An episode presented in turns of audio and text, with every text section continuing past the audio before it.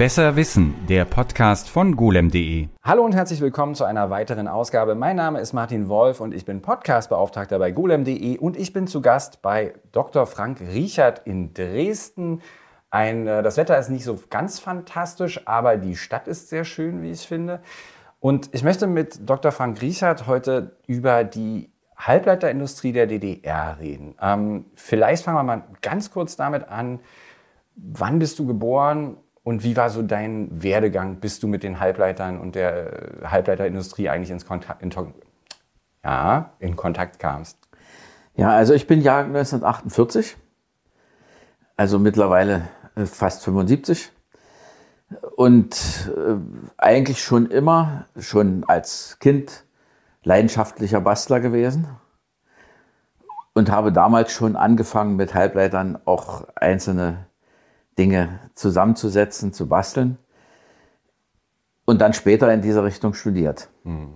Was waren denn, äh, was waren Halbleiter damals, wenn du, also wenn du sagst als Kind, also das muss naja, ja, das sind ja dann die 50er irgendwann noch, ne? Oder, oder? Äh, ja, naja, sagen wir mal die, die frühen 60er mhm. eigentlich. Äh, das, ich nenne mal ein Beispiel, das Pioniertreffen in Erfurt 1961. Mhm.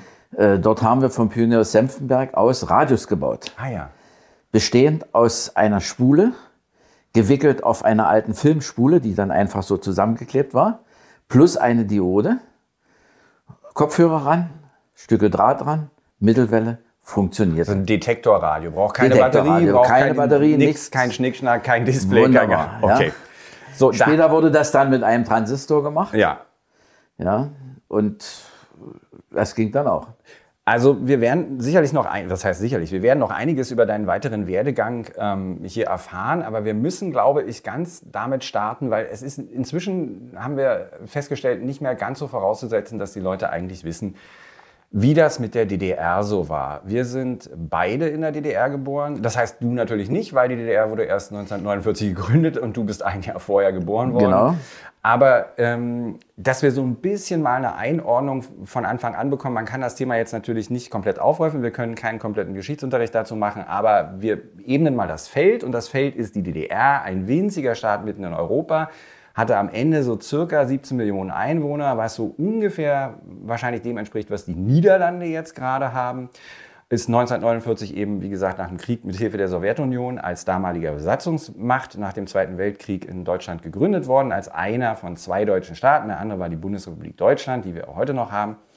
Und hatte eine Lebensdauer von lediglich 40 Jahren, von denen 28 Jahre lang eine Mauer Ost- und Westberlin trennte und auch die Grenzanlagen zur Bundesrepublik waren ähm, ziemlich aufwendig.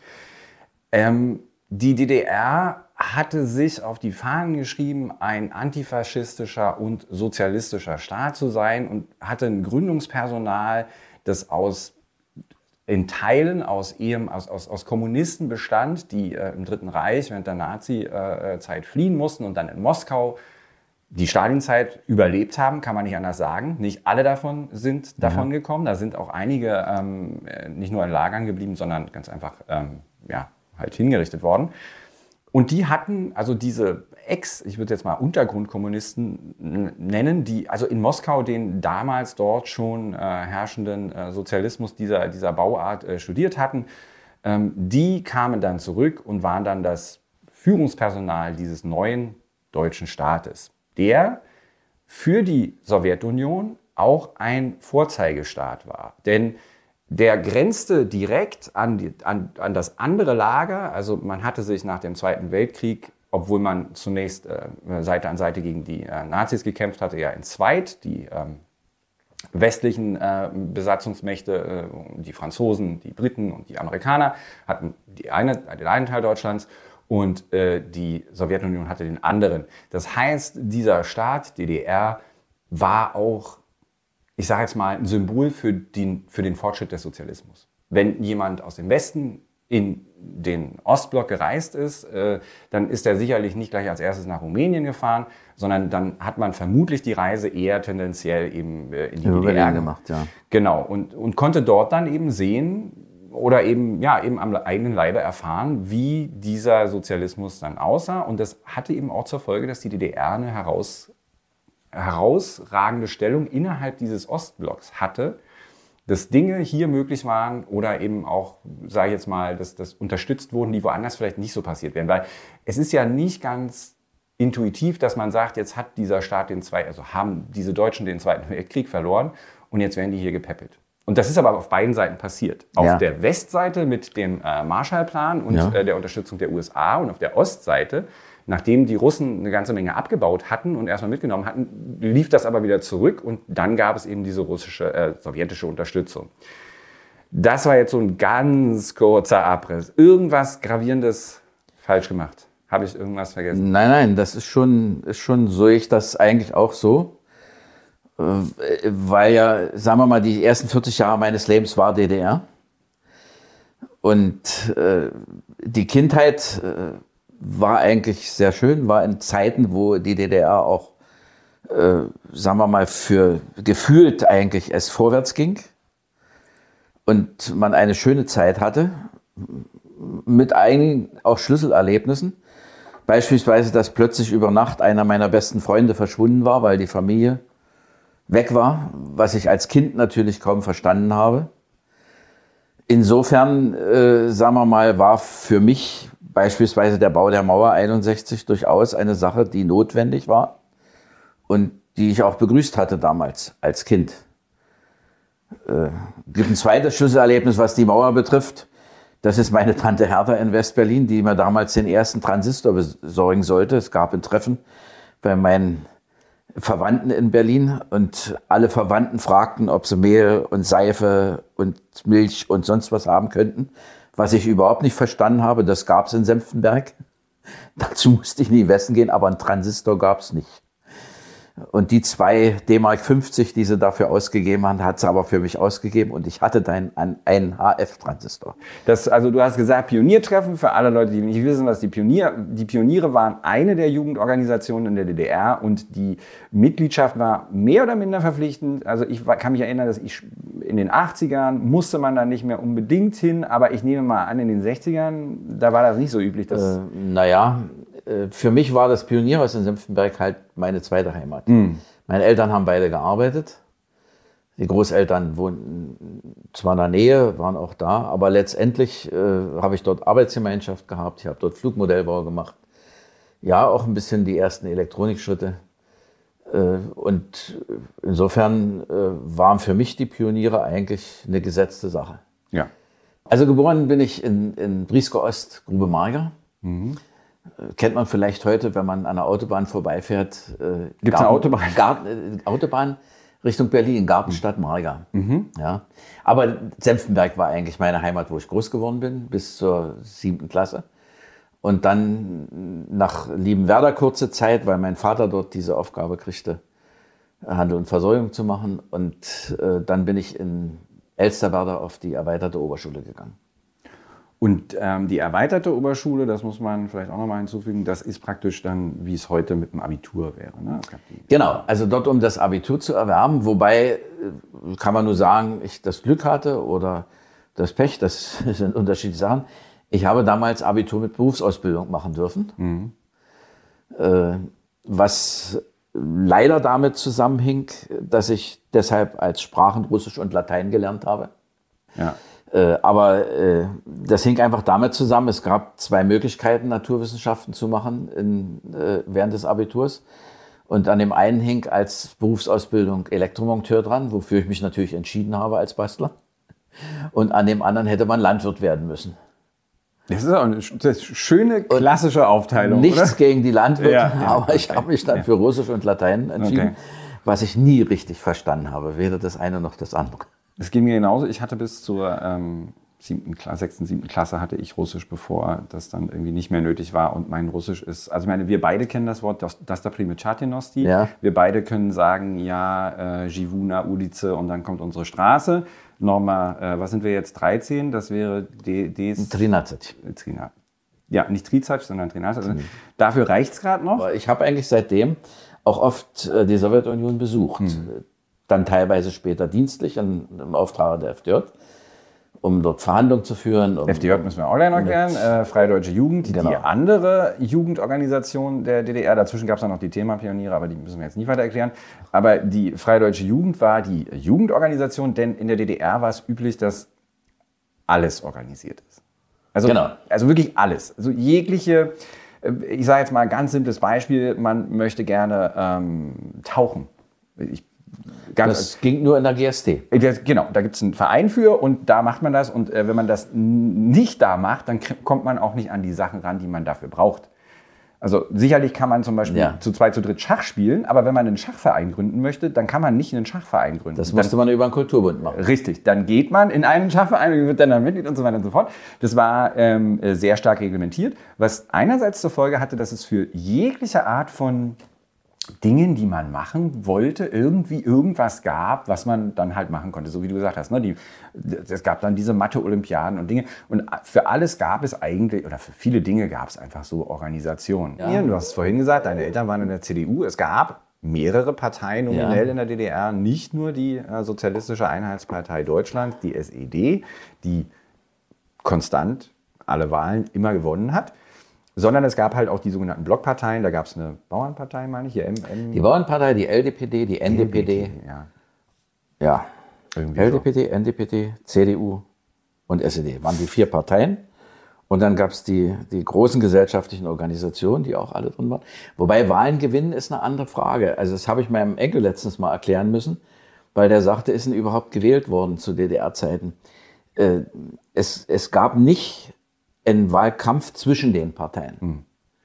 Es gab praktisch über die Nationale Front eine Vereinbarung über die Anteile und man hat Kandidaten aufgestellt und äh, die Kandidaten wurden gewählt. Und die konnte man auch streichen. Ich habe das auch erlebt, dass es vorgekommen ist, dass Kandidaten letztendlich nicht gewählt wurden. Aber die Vormachtstellung der SED, also War der, in der Verfassung geregelt. so, die, das wurde auch nicht äh, von Leuten dann großartig angezweifelt, sondern man hat halt gesagt, und dann die SED selber, und weil du gerade sagst, du bist Parteimitglied geworden, um der beizutreten, reichte das beileibe nicht aus, sich einfach jetzt einen Zettel zu nehmen und zu sagen, Nein. ich wollte schon immer mal mitmachen, sondern da muss- reinzukommen, war schon auch was Besonderes. Man musste Kandidat werden, man brauchte Bürgen, die für einen eintreten. Und äh, ja, die Kandidatenzeit war, weil ich mit 17 schon Kandidat geworden bin, etwas länger für mich. Ne? Bei Mitglied durfte man wirklich erst mit vollendetem 18. Lebensjahr werden. Und ja, das war auch nicht so, dass man da äh, irgendwie Spirenzchen machen. Man musste sich dann schulen und äh, an den Versammlungen teilnehmen, auch seine Meinung dazu äußern. Also all diese Sachen spielten dann schon eine Rolle. Da reden wir immer noch über die 60er, richtig? Oder ist Äh, schon- das ist dann schon 70er Jahre, also Übergang 60er, 70er Jahre. Das also ist wichtiger- 63 bin ich auf, auf die EOS, Mhm. 67 habe ich Abitur gemacht und äh, Facharbeiter und dann 67 bis 71 studiert in Dresden, Mathematik.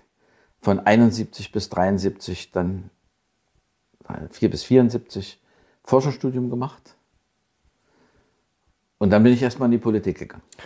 Noch sind wir aber nicht. Wir, wir So müssen- weit sind wir aber noch nicht. Aber da kommen wir, wir, wir bewegen uns darauf hin. Und äh, eine Sache, die ich noch, ja, d- deswegen habe ich gerade gefragt, wann das zeitlich war. Meine Mutter ist ähm, ein Jahr später als du geboren, die ist 49 geboren. Und mh, also was ich auch allen, die hier jetzt gerade zuhören, äh, raten würde, wenn ihr ähm, Leute aus dem äh, Leute in einem, gew- ab einem gewissen Alter im Osten kennt, die die DDR kennengelernt haben, nachfragen. Einfach mal mit denen reden. Wie war das damals? Ja. Da, ich meine, da gibt es sicherlich ganz viele Einschätzungen, aber ganz viel wird sich auch sicherlich, also wird sich doch ähneln darin, wie im Nachhinein Sachen bewertet werden. Meine Mutter hat mir dann erzählt irgendwann, als sie aufgewachsen ist, also eben auch in dieser Zeit der 60er und so, gab es eine Maxime, ähm, der Widerspruch bringt uns weiter. Ja. Das war nicht gesetzt, denn vorher, in, gerade in den 50ern, eine fragile Zeit für diese junge DDR, ähm, in der es zum Beispiel 1953 diesen Volksaufstand gab, da war, und, und eine Zeit, in der ja zeitweise ebenfalls bis, meine ich, 53 Stalin sogar noch lebte. Ja. ja was natürlich, wenn, wenn, der, wenn der Chef der, der, der, der KPDSU der, äh, und der Sowjetunion äh, eben Stalin ist, na, dann hat das auf die jeweiligen anderen Staaten, die damit im Verbund sind, natürlich starke Auswirkungen. Das heißt also Leute, die ebenso wie Stalin dachten und diesen, diesen kompromisslosen, würde ich jetzt mal sagen, ähm, diese kompromisslosen Ansätze verfolgt haben, die waren in der DDR da auch dran und die hätten äh, den Teufel getan, irgendwas zum Thema Widerspruch in irgendeiner Form zu dulden. Das war nicht, das war nicht so das Übliche. Und dann gab es aber eben, nachdem Stalin weg war, ähm, ja eben in der Sowjetunion eine Phase, in der sich das so ein bisschen aufweichte.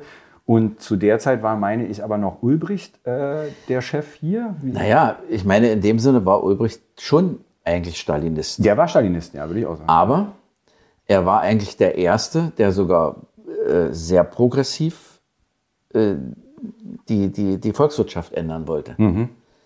Auch aufgrund, sagen wir mal, von, von sehr guten und äh, vielen Beratern. Mhm. Äh, was ja leider dann mit dieser, wie hieß das damals, neue ökonomische Politik? Ja, ja NEP, genau. Was ja dann, was ja eigentlich äh, von Ulbricht eigentlich angestoßen wurde, was aber dann doch wieder zurückgenommen worden ist in vielen Dingen. Mhm. Weil das hätte schon die Entwicklung auch in eine andere Richtung bringen können, aus meinem Verständnis. Du hast dein Studium damals dann gemacht, du hast wahrscheinlich auch einen guten Abschluss gehabt, nehme ich mal an. Ähm, gar nicht so sehr gut. Äh, also sagen wir, ich habe immer das Problem gehabt, schon, schon beim Abitur, äh, ich habe in Mathe, Physik und Staatsbürgerkunde und Geschichte meine Eins gehabt die anderen Noten waren sehr mäßig. Hm. Ich meine, Staatsbürger ja. ist schon für deinen weiteren Werdegang nie so schlecht, wenn du dann eine Eins hast und Mathe ist auch. Na gut, ich habe mich auf der einen Seite politisch sehr interessiert ja. und auch aktiv interessiert. Und äh, auf der anderen Seite war Mathematik, Physik, das war meine Welt. Alles, was mit Elektrotechnik zu tun hatte. Und den Rest habe ich halt so lala nebenbei gemacht. Und äh, das Studium, weil du sagst, äh, Bravour gemacht. Ich habe viel Zeit während des Studiums dann benutzt, äh, war FDJ-Sekretär, schon als Student an der Mathematik und habe viel Zeit für die FDJ dort genutzt. Aber es hat, war immer so, dass, dass es letztendlich äh, gereicht hat, um die Ehre zu haben, Forschungsstudent werden zu können. Das war ja auch nicht so ohne weiteres. Und dein Studium hat, nannte sich mathematische Kybernetik und Rechentechnik. Genau, also ich habe normal Mathematik angefangen. Damals war das ja noch so organisiert, was ich auch nach wie vor gut fand, äh, dass es erstmal zwei Jahre eine Art Grundstudium gab, in dem man alle Breite der Mathematik hatte. Also man musste alles von der Algebra über, äh, ja, jetzt fällt mir gar nicht anders ein in dem Moment, aber bis zur Wahrscheinlichkeitsrechnung letztendlich erstmal alles in einem Grundkurs sozusagen beherrschen, darüber auch Prüfung machen. Äh, und äh, dann konnte man sich spezialisieren. Und mich hat natürlich schon einfach aus der Historie heraus, aus dem, was ich bis dahin gemacht habe, vor allem die mathematische Kybernetik und Rechentechnik interessiert. Heute würde man schlicht und einfach dazu Informatik sagen, aber Informatik gab es einfach noch Wir nicht. Wir reden auch über Zeiten, und das wird auch so bleiben, ja. jetzt in dem Fall, wo IT EDV hieß, elektronische Datenverarbeitung. Genau. Das war das, das Schlagwort. Und, Kybernetik, und, muss ich aber noch kurz nachhaken, ja. Kybernetik war auch nicht immer unumstritten im Ostblock. Es galt, also sicherlich dann zu der Zeit nicht mehr, aber äh, in, den, in den 50ern oder diese ganzen Anfänge, dass Computertechnik sich äh, äh, ja. eben auch in, in den äh, sozialistischen Staaten damals entwickelte, das galt am Anfang durchaus noch als irgendwie westlicher äh, Krimskrams, den, den man nicht so nimmt. Aber diese, das hatte sich dann schon gewechselt. Man hatte jetzt schon gesagt, okay, also das ist schon äh, auch sinnvoll, ne? Also sagen wir mal politisch gesehen, äh, sonst hätte nie ein, ein Lehrstuhl so heißen können. Äh, war das im Grunde genommen schon durch. Und äh, zu meiner Zeit wurde eigentlich über, äh, sagen wir mal, eigentlich schon über Intelligenz geredet, mhm. über künstliche Intelligenz. Mhm. Mhm. Man hat es manchmal nicht so genannt. Mhm. Aber letztendlich diese, diese auch theoretischen Betrachtungen zu kybernetischen Fragen ist ja eigentlich nichts anderes, als was man jetzt heute in einer ganz anderen Dimension, weil ganz andere Technik dahinter steht, als künstliche Intelligenz bezeichnet. Mhm. Alles, was damals entstand, die Aussagenlogik, die, die äh, überhaupt die formale Betrachtung von irgendwelchen Strukturen und, und Schlussfolgerungen daraus zu ziehen. Das ist eigentlich das, was Kybernetik, Rechentechnik ausgemacht hat. Und du hast damals dann auch mit der dort vorhandenen Hardware, also natürlich was gemacht. Also Hardware hört sich jetzt so ein bisschen hochtrabend an, das war es sicherlich nicht. Was, was war denn so die Ausstattung, wenn du von der Theorie weggekommen bist und vom, vom, vom äh, äh, Schreibtisch mal aufstehen durftest? Was, was hattet ihr? Naja, äh, eigentlich hatten wir gar nicht so schlechte Technik. Erstmal verfügte die Universität damals schon über einen der modernsten Rechner, im Ostblock auf jeden Fall, aber soweit ich weiß, war die BESM 6 auch äh, im internationalen Maßstab durchaus eine Hochleistungsmaschine, auf der man arbeiten konnte. Natürlich als Student war das äh, weit weg. Unser direktes Arbeitsmittel war eigentlich der D4A. Äh, muss man dazu sagen, das ist also eine Eigenproduktion gewesen vom Institut für Mathematische Kybernetik und Rechnetechnik der Universität. Das heißt, du warst an der Universität, an der sie auch das Gerät gebaut haben? Genau. Ah, okay. Äh, der Erfinder davon ist N.J. Lehmann, mhm. den ich auch persönlich sehr schätze und kennengelernt habe, mit dem ich viele gemeinsame Stunden verbracht habe. Also fachlicherseits natürlich.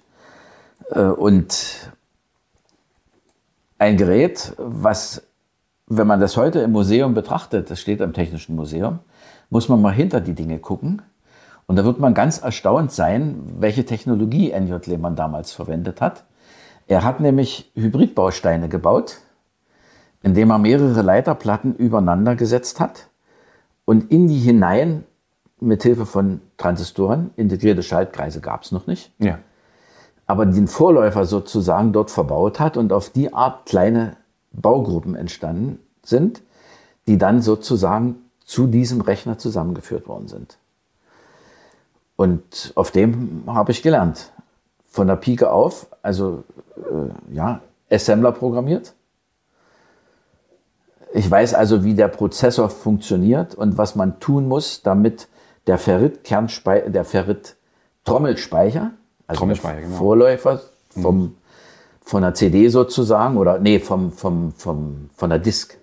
Müssen wir mal Trommelspeicher, Trommelspeicher praktisch, man muss sich vorstellen, tatsächlich wie eine Waschmaschinentrommel, Motor dran. Ja, aber klein. Natürlich. Ja. Aber so die Form. Ne? Ja. Motor, Motor dran, äh, mit, wahrscheinlich mit einem, äh, äh, hier, na, wie nennt man das, so ein Band, äh, der, das den Motor sozusagen, äh, der Motor ist nicht direkt an der Trommel dran, sondern da ist dann halt so ein, ja, so ein äh, sicher über Riemen, ja. Über einen Riemenantrieb, genau. Und dann sind Leseköpfe, Leseköpfe an der Außenseite. Ja. Und innen drinne dreht sich die Trommel und da sind magnetisierbare äh, äh, Dinge sozusagen, auf die man dann lesen, äh, genau. lesend oder schreibend zugreifen ja. kann. Und damit das dann halt auch in einer halbwegs vernünftigen Zeit möglich ist, dreht sich diese Trommel da drin irrsinnig schnell. Also für damalige Verhältnisse, für heutige Verhältnisse sehr langsam, mhm. aber für damalige Verhältnisse irrsinnig schnell.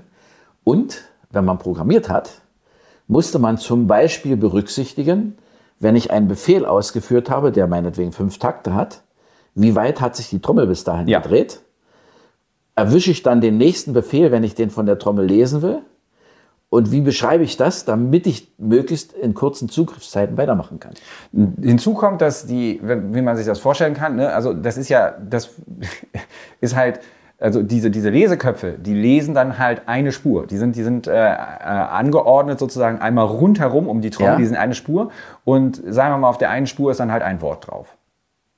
Also ein, ein Datenwort. Ich glaube, 32 Bit waren eine Spur. So, äh, wenn ich also da, da muss ich, da müsste ich nachgucken. Das, das sind aber die, die, Limitationen sind dann natürlich klar. Ne? Ich kann ja. dann alles, was ich, was ich mache, muss ich dann halt darin unterbringen. Ansonsten muss ich nämlich eine Spur weiterspringen oder muss halt irgendwie Dinge machen, die komplexer ja. sind, um herauszufinden, wo, die, ne, wo, wo schließe ich an und so weiter und so fort. Also Programmierung mit sowas und überhaupt Arbeit mit sowas als Speichereinheit, wie du schon gerade gesagt hast, ist jetzt nicht so trivial. Das ist schon, das ist schon eine Herausforderung. Da muss man halt schon wirklich auch mitdenken, wie das Gerät gerne wie das, das hätte. Gerät arbeitet. Ja. Aber das hat auch bis zum Schluss sozusagen meine Arbeit geprägt, äh, weil, weil ich finde das nach wie vor faszinierend, was eigentlich in diesem Mikrorechner passiert. Mhm.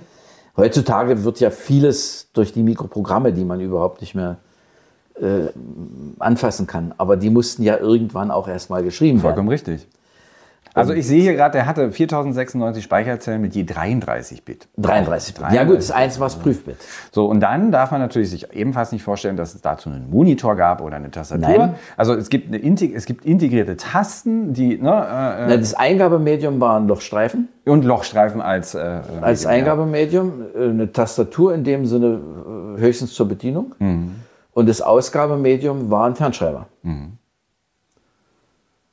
Und man kann das sich, wenn man sich das angucken möchte, natürlich gibt es einen Wiki- Wikipedia-Eintrag dazu, aber man kann das auch äh, sich im äh, Nixdorf-Museum ähm, anschauen. Ich glaube, im Zuse-Museum in Hoyerswerda steht sowas und ich glaube auch im Technischen Museum in Dresden auch. Der D4A. So, und der BESM, das, da habe ich jetzt nichts, aber das ist ein Großrechner, äh, sowjetischer Großrechner, Baurechner, genau. äh, Bauart. Ähm, das sind halt so traditionell natürlich Computer, die nicht wirklich überlebt haben, ganz einfach, weil die. Naja, der, der D4A hat schon überlebt. Nee, ich meine die, die Großrechenanlagen. Also man kann Na gut. D4As sich heute noch anschauen. Ja. Die sind eben in, in einer Serie produziert worden irgendwann. Also original Es gab's- ist dann daraus der Kleinrechner äh, entstanden, Ja. der in, in Ja. Sommer da produziert Genau. worden ist, der in großen Stückzahlen zu DDR-Zeiten auch äh, zum Einsatz kam, in, vor allem im Wirtschaftsbereich. Was ich meine, ist, dass die überlebt haben. Da sind welche von da. Ich glaube nicht, dass es eine BESM-Rechenanlage irgendwo noch gibt, die man sich angucken kann. Nein, das, äh, Das ist eher unwahrscheinlich. ist eher unwahrscheinlich. Also der, ja, dann, du hast, Das weiß ich aber nicht. Ich müsste, also ich war noch nie in Hoyerswerda. Ich muss unbedingt mal nach Mhm. Hoyerswerda fahren. Weil durch die, durch die Pandemie jetzt äh, bin ich einfach nicht dazu gekommen. Ich will unbedingt mal das Museum dort ansehen, das SUSE-Museum. also, ja, und der, der BESM 6, also wenn, wenn, man kann sich den, ich kann auch mal einen Link in die Shownotes packen, man kann sich den natürlich auf Wikipedia angucken und äh, äh, der lief mit 5000 Vakuumröhren. Es ist komplett ausgeschlossen, dass so ein Ding heute in irgendeiner Weise funktionsfähig irgendwo rumsteht. Ja. Das ist nicht, also das äh, wird nicht. Und er ist ja im Grunde genommen dadurch eingegangen an der Uni, dass, er- dass dann die Goldkontakte nicht mehr geputzt werden konnten. weil? Naja, das waren ja auch Steckbaugruppen Ja. zum großen Teil und die waren aber mit Goldkontakten. Ja. Aber irgendwann Ist das abgerieben? äh, ist das erodiert und, Mhm. und, und Schicht drauf und, und äh, ja. Das war schon, das Ding war so groß, also stand unter Mathehörsaal. und das war ein ganzer Saal. Und er brauchte 30.000 Watt. Gut. Ähm, gehen wir weiter. Du hast. Äh, Äh, vielleicht darf ich aber Ja, sag- noch, noch, noch was dazu sagen. Äh, durch diese ganze Geschichte habe ich mich natürlich dann trotzdem schon auch mit Programmiersprachen und solchen Sachen beschäftigt. Und mein Industriepraktikum, was so zwischen, zwischen zweiten und dritten Studienjahr war, habe ich durchführen dürfen in Wolfen, in einer Filmfabrik, an einem der damals zur DDR modernsten Prozessrechner von Siemens, die dort gekauft wurden. wie sind die da rangekommen? Das weiß ich nicht. Also das entzieht, also gut, ich meine, ich habe zwar zu dem entsprechenden Ministerium dort auch schon Kontakte gehabt zu dem Zeitpunkt, aber Also es ist aber bekannt, dass diese Siemens äh, Ja, ja. Prozessrechenanlage in Ich will nur, Deutschland das ist nur eben auch zur, zur Klärung noch mal kurz. Also, wenn, wenn man sich jetzt fragt, wie gesagt, wenn man jetzt wenig Ahnung von der ganzen DDR-Geschichte hat, dann sind natürlich okay, alles klar, jetzt haben die da die russischen Rechner und so, warum kaufen die nicht einfach irgendwelche? Gab, Im Westen gab es ja einen Haufen Rechner. Das war nicht möglich. man konnte nicht so ohne weiteres kaufen. Also, und Aber- mit Mann meinst du auch die komplette DDR konnte nicht ohne weiteres kaufen und auch die Sowjetunion konnte nicht ohne weiteres kaufen, denn es gab ein Embargo der westlichen Staaten. Diese Art von Technologie, die berechtigterweise eingestuft wurde als Technologie, die auch zur Unterstützung, Herstellung von Waffen und äh, ähnlichen Dingen gebraucht werden könnte, war nicht freigegeben für den Export. Man konnte die nicht einfach irgendwie äh, äh, beschaffen. Aber ich glaube, diese Prozessrechenanlage in, in, äh, kann auch durchaus sein, dass die dann eine Ausnahmegenehmigung gekriegt hatten dafür, weil die dort ausschließlich für die Filmproduktion eingesetzt war, im schwarzen Bereich, also im dunklen Bereich für die, für die Herstellung der Orwo-Filme, weil ja dort äh, man nicht mit Personen vor Ort sein konnte und da musste Messtechnik und sowas gemacht werden und die war wirklich als Prozessrechenanlage eingesetzt worden. Hatte von der Struktur und von der Funktionsweise ähnliche Funktionen wie dann später die ESA-Rechner. Also mit, Da kommen wir noch zu. na, da kommen wir noch dazu. Und wie ging es dann weiter? Naja, an der Uni ganz normal, das Studium erstmal beendet und äh, am Ende des Studiums äh, war das schon ein bisschen auch Auftrag, dass man gesagt hat, du kannst das, du sollst promovieren. Also ich durfte ein Forschungsstudium anschließen. Äh, und als Aufgabenstellung bekam ich dann äh, ein, in dem damals entwickelten von N.J. Lehmann und äh, jetzt muss ich nachgucken mit dem Namen, äh, das Dresdner Fachsprachenübersetzungssystem. Depot nannte sich das. Mhm. Das auf ESA-Rechenanlagen zu implementieren. ESA-Rechner müssen wir noch erklären. Äh, und damit ich überhaupt äh, an die ESA-Rechner rankam, äh, war das natürlich notwendig, das in Kooperation mit Robotron zu machen. Und ich hatte also einen Partner. Wir haben also zu zweit promoviert mit Siegfried Körting, der Abteilungsleiter bei Robotron war und dadurch natürlich den Zusammenhang immer hatte. Robotron war einer der Hersteller von, ja, also bei der DDR kann man eigentlich immer sehr grobe Begriffe nehmen, kann man sagen Technologie. Denn, denn die, die, die, die Betriebe in der DDR, die nicht Unternehmen hießen, sondern Betriebe, ähm, die hatten mitunter sehr weitreichende Felder, in denen sie sich betätigt haben. Also ein Radio mit einem Robotron-Aufdruck war ebenso drin wie, ja, weiß ich nicht, irgendwas. Ja, das sind aber, es ist aber eine ganz unterschiedliche, also zunächst mal äh, gab es ja in Sömmerda, in Dresden Firmen, die im Grunde genommen sich dann schon mit Rechentechnik und entsprechender Technologie beschäftigt hatten. Und es entstand dann im Rahmen der Kombinatsbildung dieser Firmenverbund. Mhm. Äh, was man im Westen übrigens auch hat, gemacht hat, äh, um, um bestimmte Technologien dann überhaupt zu machen, dass man gesagt hat, man fasst das zusammen. Mhm. Die, der erste Rechner selber zu DDR-Zeiten ist ja bei Karl Zeiss Jena entstanden der, äh, wie hieß er, ZH, nee, ZH1, ne? Mhm. Ja. Und, äh, das, und dann ist sozusagen daraus dieses Kombinat Robotron entstanden, was diese Firmen eigentlich gebündelt hat. Ach, deswegen gab es von, deswegen gab es so viele verschiedene Dinge mit einem Robotron-Aufdruck, äh, weil naja, das Kombinat. Aber das so Radio zum Beispiel ja. ist einfach erst später reingebracht worden im Rahmen der äh, Industriegüter, also der, der Konsumgüterproduktion. Da, darauf wollte ich nämlich hinaus, ja, dass, dass mitunter also, äh, ja. Äh, Aufdrucke sich fanden von Kombinaten, wo man sich fragte, okay, aha, was machen die? Und äh, dann war es aber so, dass ein, ganz einfach es eine Initiative gab, die Bevölkerung mit, mit, mit den Waren des täglichen Bedarfs genau. äh, äh zu versorgen. Weil das in dem Ganzen, so wie sich die DDR eben in diesen ersten 20 Jahren auch so entwickelt hat, so ein bisschen untergegangen ist. Man hat diese Industrialisierung nach vorne gemacht, genau. man wusste, man muss jetzt hier den sozialistischen Staat äh, äh, aufbauen und so. Und dabei wollten die Leute gerne mal vielleicht ein Radio haben. Oder eine Kaffeemaschine oder ja, ja wirklich, also Dinge des täglichen Bedarfs, die im Westen. Die Sachen sind wahnsinnig teuer gewesen, ja. eben weil sie eben nur in geringen Stückzahlen produziert werden konnten. Und um das zu verändern, äh, gab es wirklich diesen Auftrag an die Kombinate Konsumgüterproduktion zu machen. Und insofern ist dann äh, im Robotron eben auch äh, Radio produziert worden.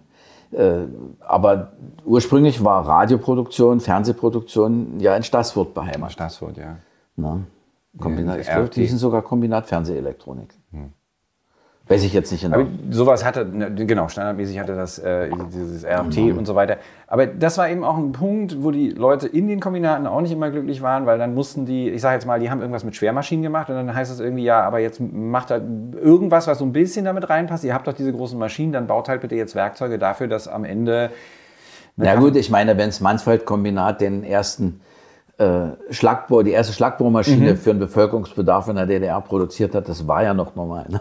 Was hat, was hat, Mansfeld, was hat Mansfeld sonst gemacht? Äh, na, die sind, sind für, für Steinkohlebergbau. Ah, okay. Und die haben dann gleich eine Schlagbohrmaschine. Die haben ja. Schlagbohrmaschine. So, die haben eine Schlagbohrmaschine ja. übergebracht. Und das war, führte natürlich nicht immer dazu, dass die Leute in den Kombinaten da sonderlich glücklich drüber waren, weil das natürlich Ressourcen abzog von ihren ja. normalen Hauptaufgaben. Und dann auch vor allen Dingen ja auch gar nicht die Expertise dafür da war für solche Produktentwicklung. Also normal, also es ist ja ein riesiger Unterschied, ob ich für die Industrie irgendwas projektiere und das dann als Produkt irgendwie äh, ne, auf die Straße. Was ganz anderes war dann, als, als die, die ersten Kleinrechner produziert wurden. Mhm. Also die, die äh, für den Bevölkerungsbedarf. Du meinst Kleincomputer, äh, die Kleincomputer, mhm. der KC.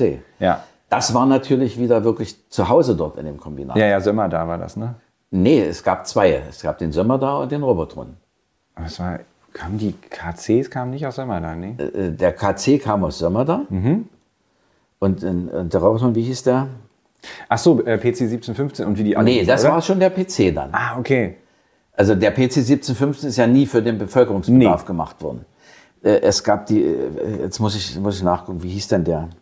Wir empfehlen auf jeden Fall die hervorragende Seite äh, robotrontechnik.de, Ja. wo es einen Haufen Zeug über alle möglichen DDR-Rechner gibt. Weil wir verfummeln uns hier wahrscheinlich darin, die äh, Typenbezeichnungen zu finden.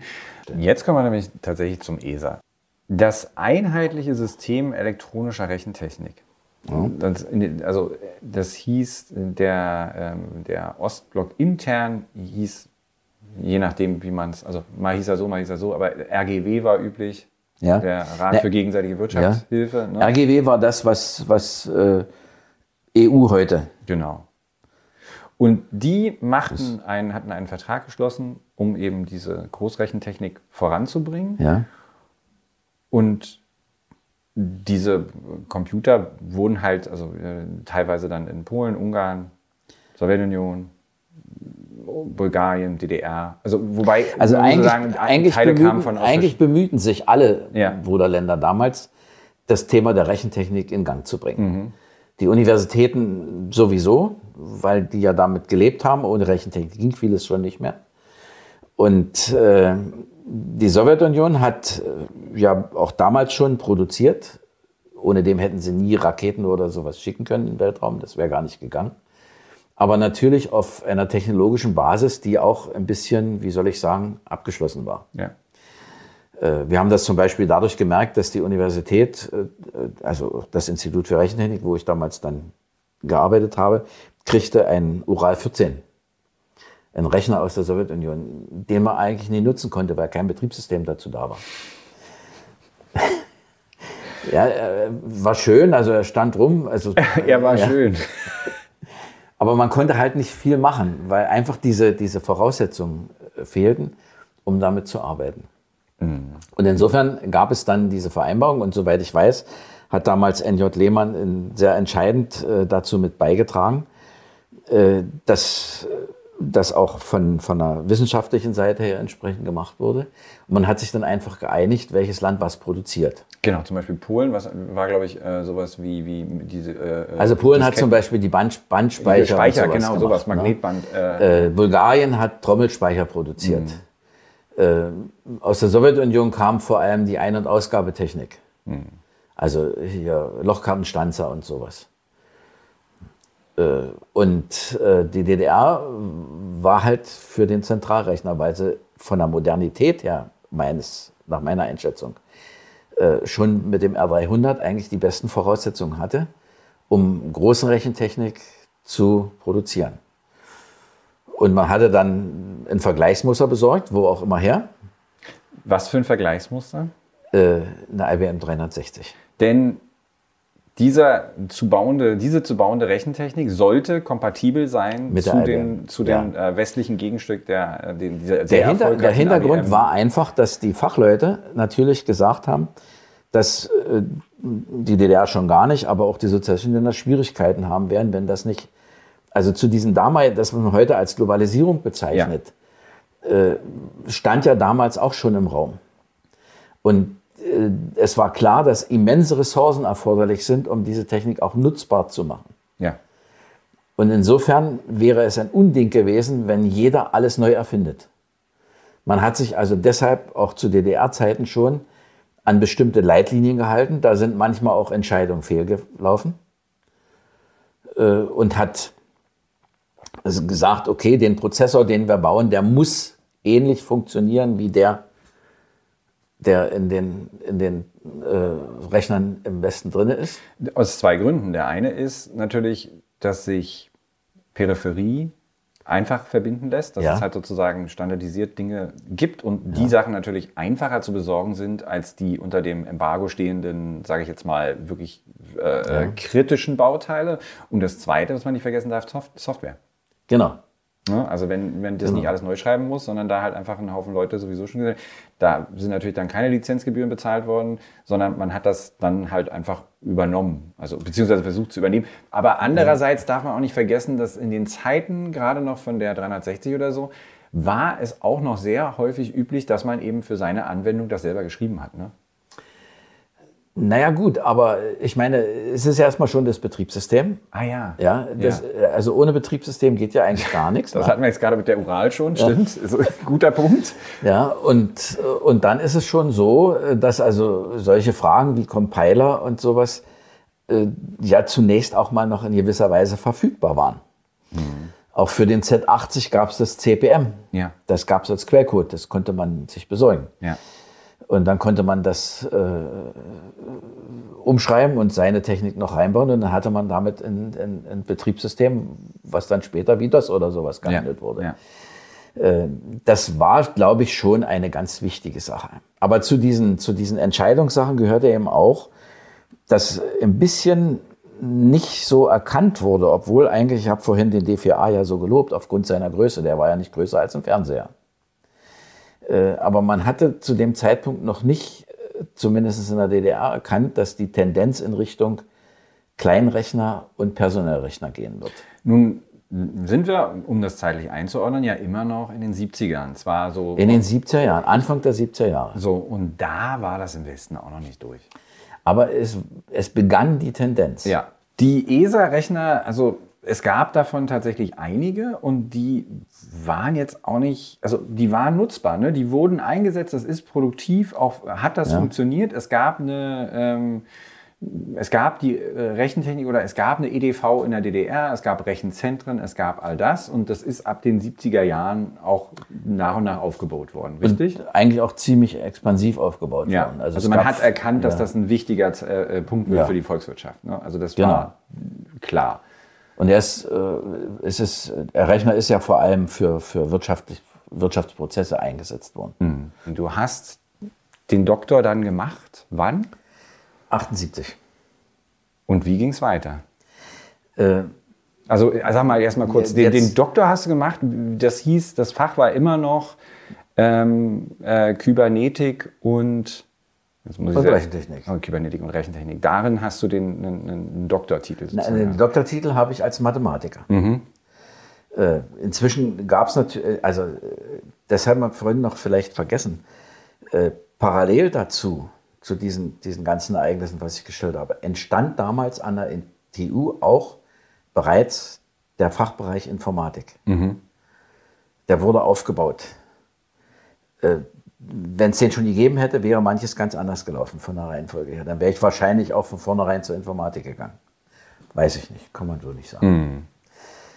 Das Aber heißt, man, man sieht aber auch, Ja. wie, sich, wie, sich die, wie sich die Landschaft verändert hatte. Verändert es hat. war komplett klar, dass die Zukunft darin liegt, dass man Rechentechnik So äh, das. aufbaut, dass die sozialistischen Staaten eigene Rechentechnik benötigen würden. War ohnehin klar, weil wegen des Embargos da äh, nur sehr limitiert überhaupt äh, von außerhalb Geräte reinkommen konnten. Wir hatten im ersten Teil auch schon beschrieben, dass es eben diese Initiative gab mit den ESA-Rechnern, wo verteilt über die sozialistischen Staaten die Komponenten gebaut und geliefert werden sollten, um dann ein einheitliches System, das kompatibel ist zur damals ähm, äh, eben üblichen IBM 360 äh, Rechenanlagen, dieses System zu äh, entwickeln. Und die DDR hatte einen ziemlich entscheidenden Anteil an die, also der DDR war ein ziemlich entscheidender Anteil daran zugedacht, sagen wir mal so. Denn das Hauptrechenwerk und diese Chips sollten aus der DDR kommen, richtig? Äh, Chips kann ich jetzt nicht beantworten, aber äh, das Hauptrechenwerk meines Wissens schon. Ja. Ja. Also ja, gut, okay, man muss dazu sagen, dass damals zum Beispiel die CPU nicht ein einzelner Chip war, der integriert gebaut Genau. war, sondern die CPU bestand, war eine Karte, auf der äh, war eine Karte, auf der hunderte Chips drauf waren. Äh, ja. Und das war dann die, die, die Hauptrecheneinheit. Gut, genau, klar, das müssen wir natürlich nochmal sagen. Das sind, ist das Ende der 70er. Zu der Zeit ist die DDR und ist der, ähm, ist der Ostblock schon so ein bisschen abgehängt worden in der Entwicklung vom äh, Westen. Da ist nicht mehr ein Gleichstand in der, in der Informationstechnologie, oder? Ja gut, ich würde eigentlich äh, aus meiner Sicht, aus heutiger Sicht formulieren, dass das äh, ein klein wenig später passiert ist. Also der richtige Abstand ist dann eigentlich erst in den 80er Jahren passiert. In den 70er Jahren war eigentlich noch vieles, äh, wo wir durchaus hätten mithalten können und doch würde ich zunächst erstmal so sagen, aber das ist meine persönliche Meinung. Naja, also ich, das ist jetzt auch nur, ich, ich rede ja als äh, Blinder von den Farben. Ich war in den 70ern sicherlich nie mit dabei. Und es ist halt auch so ein bisschen schwer zu sagen. Ich weiß, es gibt ähm, beispielsweise Unterlagen von der von den amerikanischen Geheimdiensten, die jetzt irgendwann freigegeben wurden, wo die damals schon Einschätzungen darüber getroffen haben, wie sich dieser, äh, dieser Zweig der Technologie im Osten, die haben natürlich speziell in die Sowjetunion geguckt, äh, entwickelt haben. Und die sind relativ früh schon ähm, zu der Erkenntnis gekommen, dass ein großer Abstand vor allem in der Verbreitung auch herrschte. Also genau. das ist ja ein, es ist ja eine Sache zu sagen, wir haben einen Computer, der, ich sage jetzt mal, mit einem anderen Computer mithalten kann, wie auch immer man das beziffern will, oder die technologischen Grundlagen sind vielleicht dieselben und so weiter und so fort. Aber dann ist das nächste, wie oft wird das auch wirklich produktiv eingesetzt? Das ist, also, das kann man auf jeden Fall, es ist zwar zeitlich nicht ganz in der Reihenfolge, aber das kann man auf jeden Fall so sagen. Die, die Sowjetunion verfügte über eine ganze Reihe wirklich hochwertiger Spitzenprodukte, aber nur in sehr kleiner und meistens handwerklicher Stückarbeit. Ja. Aber die breite Massenproduktion war eine, eigentlich eine Katastrophe. Ja. Äh, ich habe selber ein technisches Beispiel mal in der Hand gehabt, äh, was dann auch mit der, meiner zweiten Tätigkeit sozusagen ein bisschen zu tun hat. Das war ein programmierbarer Taschenrechner, den ich mir in Leningrad gekauft habe. Fantastisch, programmierbar in polnischer Notation. In umgekehrt polnischer Notation. Umgekehrte polnische Notation, ja. ja. Was ein heutiger Informatiker nur drüber lacht. Aber es hat Spaß gemacht. Äh, und ich habe den dann später mal auseinandergenommen, weil ich ihn reparieren wollte. Und es ist, war hochinteressant. Auf der Leiterplatte waren handgelötete Bauelemente drauf. Es war aber auch ein Flip-Chip kontaktierter, hochintegrierter Chip drauf. Also was zu der damaligen Zeit dem Stand der Technologie wirklich entsprach. Aber in einem Gerät war das dermaßen, äh, wie soll ich sagen, vom, vom Hochtechnologie bis zur Handwerk. Da war alles drin. War alles drin. Ja. Und das, das zeigt ungefähr das Bild. Ja. ja denn, das muss man halt schon so sagen. Denn die, die Herausforderung bei sowas ist, ähm, eine, diese, diese, diese Produktion so skal zu skalieren, dass es sinnvoll ist, das auch zu automatisieren ja. und in irgendeiner Form äh, äh die Kosten und den, den, den Aufwand, äh, äh sage ich jetzt mal, menschlicher Arbeitskraft äh, zu reduzieren. Und das war schwierig. Und dort muss man auch eindeutig sagen, das ist eines der Gründe auch, weshalb, eines der Gründe natürlich nur, weshalb es am Ende halt nicht mehr vorwärts ging Dort ist es nicht gelungen, auch mit dem ESA-System und dem RGW, dort wirklich eine solche Zusammenarbeit zu entwickeln, dass alle davon profitiert können. Da war jeder für sich viel zu sehr alleine. Und das kommt aus berufenem Munde, denn nach deinem Studium wir haben es jetzt schon ein paar Mal angekündigt, bist du in die Politik gegangen und hast naja, da aber andere nicht Einblicke. In, nicht in die große Politik. Nein, aber, so aber zumindest so, dass du, du hast Einblicke ähm, äh, äh, naja, bekommen. Also ich hatte eigentlich ein bisschen vom Studieren und so erstmal genug. Und da ich mich ja politisch äh, schon als FDJ-Sekretär bei den Mathematikern äh, dort engagiert hatte, also mich hat die FDJ vor allem dann, dann äh, gepackt gehabt und mir hat es Spaß gemacht, mit Studenten zusammenzuarbeiten, für Studenten zu arbeiten. Und ich bin dann einfach äh, zur FDJ-Kreisleitung gegangen und bin dort gewählt worden als zweiter Kreissekretär. War also für vieles zuständig, unter anderem auch äh, mehrfach dann in der Sowjetunion, um die Verhandlungen zu führen für die Studentenbrigaden also Verträge zu machen für Studentenbrigaden. Das war ja so ein üblicher Austausch, dass Studenten im Sommer dorthin gereist sind, irgendwo gearbeitet haben und dann im Nachgang da, dazu eine Woche, also dort auch Geld verdient haben und mit dem Geld dann eine Woche Urlaub organisiert wurde. Äh, dort Kulturgruppen habe ich begleitet. Also es gibt schon eine ganze Reihe Sachen, so es Kontakte gab. Und dabei ist mir aber damals schon eins aufgefallen. Äh, es begann sich damals in der Sowjetunion äh, das Denken der jungen Leute vor allem zu verändern, mit denen ich ja vorwiegend Kontakt hatte. Während in den ersten Besuchen es immer noch so war, dass die Masse akzeptiert hatte, wir haben den Krieg verloren, äh, den Krieg zwar gewonnen, aber das hat uns unendliche Opfer gekostet. Mhm. Und äh, wir müssen dankbar sein, dass es jetzt so ist das fing sich dann an zu ändern. Die jungen Leute fingen immer mehr an, auch eigenständig zu denken. Mhm. Und auch in den Beratungen beim Komsomol und so hat man das schon gemerkt, äh, dass die auch was anderes wollten. Nicht nur wie bei uns in der DDR zu dem Zeitpunkt, dass die Musik eine Rolle gespielt hat. Das war natürlich durch den Kontakt zum Westen noch viel extremer als, als dort. Aber auch dort wurde viel mehr gefeiert. Es ging viel mehr um eigene Bedürfnisse, viel mehr um Freiheit und auch um diese Frage besser leben zu wollen. Mhm. Also eine, eine, eine, eine Abkehr, ein bisschen ein Weggehen von diesem äh, also oder eine Hinwendung zu individualistischeren äh, äh, Lebensarten. Ja, aber auch eben nicht mehr, dass diese, diese Theorie, ihr müsst rücksicht, also, nee, wie soll ich denn sagen, habe ich vielleicht vorhin falsch ausgedrückt. Aber die, diese Theorie, äh, wir, ihr müsst Opfer bringen. Ja, und so, durchhalten ne? und, und, und, durchhalten. Und bereit sein. Die hörte einfach auf. Ja. Na, und, und die jungen Leute waren dafür nicht mehr zu begeistern. Das fing schon damals an. Und wie du gerade gesagt hast, hier in der DDR gab es natürlich durch, den, durch, durch die, sage ich jetzt mal, rein durch die geografische Nähe zum, zum Klassenfeind, äh, natürlich viel mehr Berührungspunkte im Sinne von, man konnte den Radiosender einstellen und ja. hörte plötzlich ähm, neue äh, Rockbeat, wie auch immer Musik, die, die ja. vorher von, von den Parteioberen Klassischerweise kennt man den Ausspruch von äh, Ulbricht mit dem Je, mit der Monotonie des Je, Je, Je. Das hat er nicht verstanden, ist klar. Ich wollte ne? gerade sagen, wo, wo die Leute ja. ganz klar überhaupt nicht verstanden haben, hatten, worum es geht. Das änderte sich so ein bisschen, dass sie verstanden hatten, dass sie dann immer mehr begriffen, worum es geht, aber damit ging nicht unbedingt einher, dass sie das nun alles unbedingt gut hießen. Und du sagst, dass in, in der Sowjetunion zu der Zeit war es so ein bisschen das alles noch abgemilderter, ganz einfach, weil der Zugang fehlte zu den, ja. zu den Medien und äh, äh, da nicht so viel reinkam. Ja, und aber auch diese, wie gesagt, diese, diese Theorie, was den Leuten beigebracht wurde, funktionierte nicht mehr. Mhm. Jetzt kommen wir in die Politik ja. von der DDR. Wie gesagt, ich war dann zwei Jahre bei der FDJ-Kreisleitung, habe dort viel gemacht in der Richtung, nebenbei immer noch an meiner Promotion gearbeitet.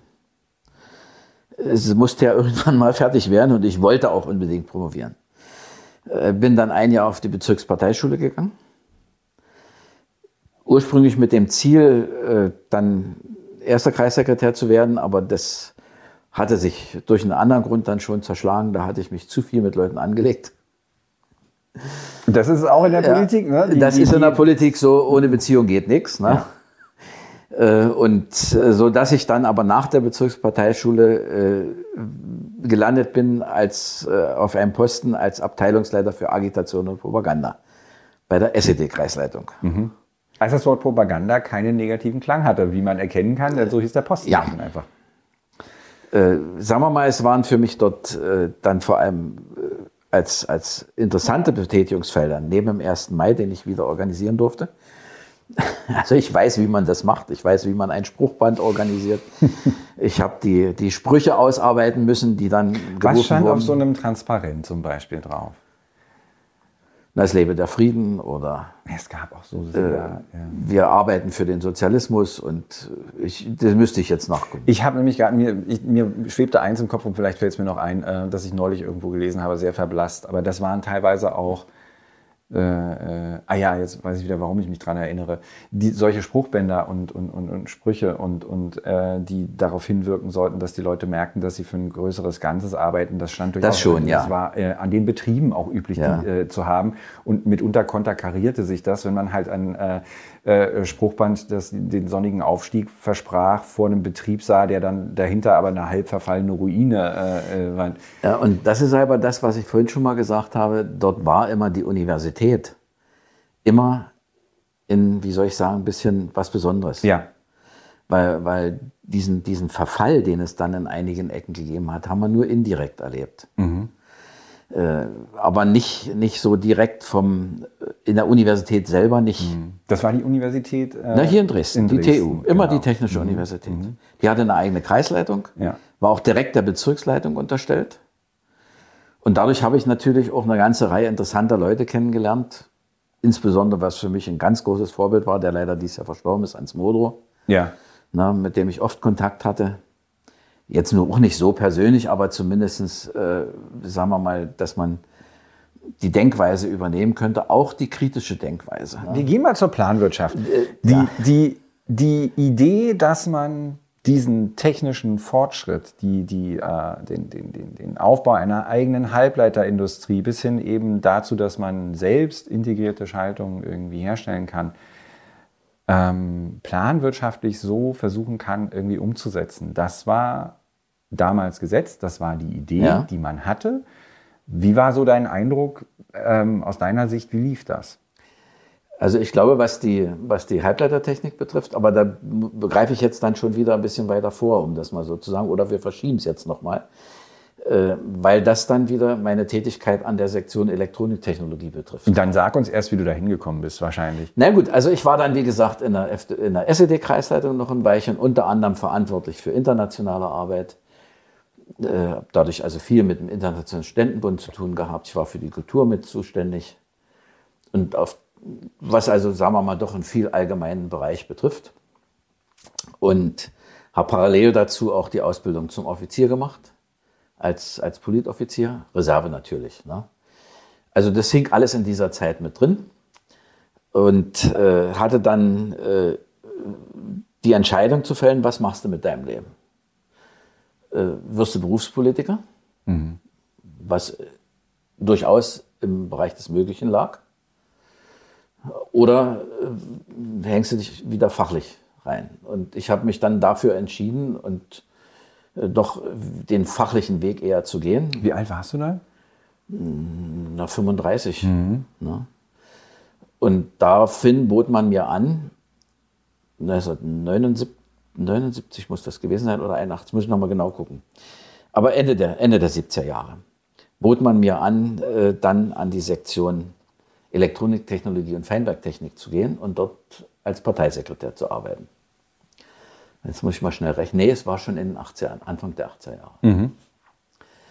Äh, das habe ich sehr gerne gemacht, weil damit in Verbindung stand dann das Ziel, über zunächst mal eine Honorardezentur vielleicht doch den Weg der Hochschullehrerlaufbahn zu gehen, was ich riesig gerne gemacht hätte. Aber was natürlich dann mit der Wende sich zerschlagen hat. Mhm. Und dadurch bin ich dann in den direkten Kontakt mit Halbleiterindustrie und dieser Entwicklung gekommen. Äh, ja, also das vom, vom, vom Werdegang. Ich habe dann 78 erstmal die Promotion abgeschlossen, sodass ich das ordentlich äh, dann in Brust und Tüten hatte. Und ich fand das eigentlich auch als Tätigkeit als Parteisekretär dann insofern herausfordernd, weil mir eins klar war, äh, in einer solchen Sektion, die im Mittelpunkt auch der Beobachtung stand, ja. aufgrund ihrer Verantwortung, äh, kannst du nur dann äh, Verantwortung tragen, wenn du auch das fachlich überblickst und dort mitreden kannst. Und das hat mir eigentlich in den vielen Jahren dort wirklich eingebracht, dass es bis auf die allerletzte Zeit, die dann ja äh, eine Katastrophe war, dass ich also ein sehr gutes Verhältnis hatte zu allen Hochschullehrern, unabhängig davon, ob sie Mitglied der Partei waren oder nicht. Und es waren nicht alle Mitglied der Partei, es waren die we weniger Mitglied der Partei als Parteilose, die in dem Bereich tätig waren. Dann warst du Parteisekretär? Ja. In, das war, genau, du hast gesagt, das war Anfang der 80er? Ja. Ne? Was hast du so vorgefunden oder hat dich da irgendwas überrascht oder warst du eigentlich? Nein, also, also äh, es, es war eigentlich eine, eine sehr schöne Zeit. Äh, sie begann eigentlich damit, dass wir als, als eines der, äh, also ich musste mich ja natürlich erstmal mit den Leuten soweit bekannt machen. Und eines der ersten Maßnahmen war, dass das äh, damalige Technikum für Elektroniktechnologie in Betrieb genommen wurde. Eines der äh, ich sage ich mal, letzten Neubauten zu DDR-Zeiten, mhm. die gemacht worden sind. Also dieses, das war praktisch ein, ein Gebäude mit Reinstraumbedingungen.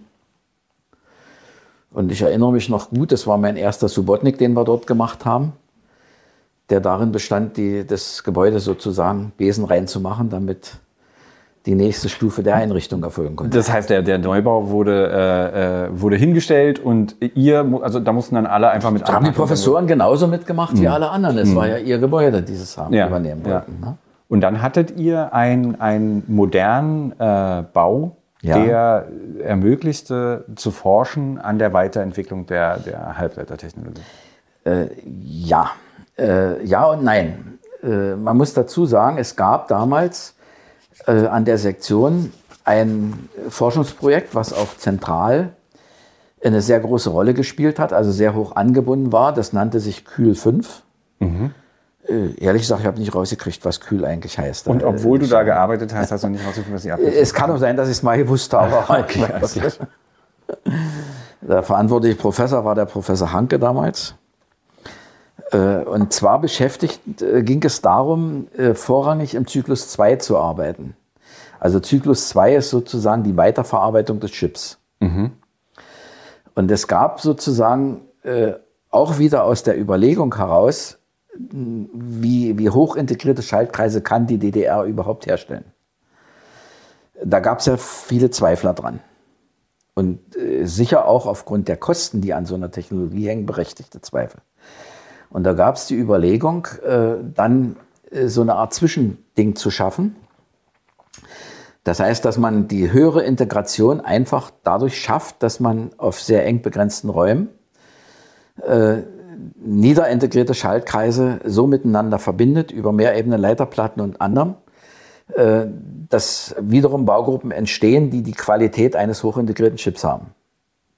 die aber nicht bedingen, dass man sowas wie diese Belichtungstechnik und diese wirklich extrem teuren Dinge, die man Ja, die braucht, aber parallel dazu auch schon entstanden in der DDR. Okay, Also bei, aber bei, so, eine, so eine Brückentechnologie zu haben, wo man sagt, man Genau. hat standardisierte Ja. Baukomponenten, Ja. die sehen zwar nicht aus wie wirkliche Chips, aber die übernehmen Teile der Funktion von sowas.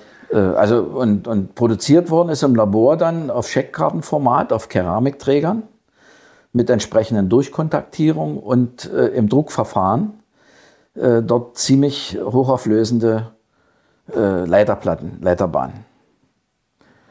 Das war Gegenstand dieser Aufgabenstellung und sollte im Wesentlichen auch für die künftigen Generationen im Kombinat Roboter zum Einsatz kommen.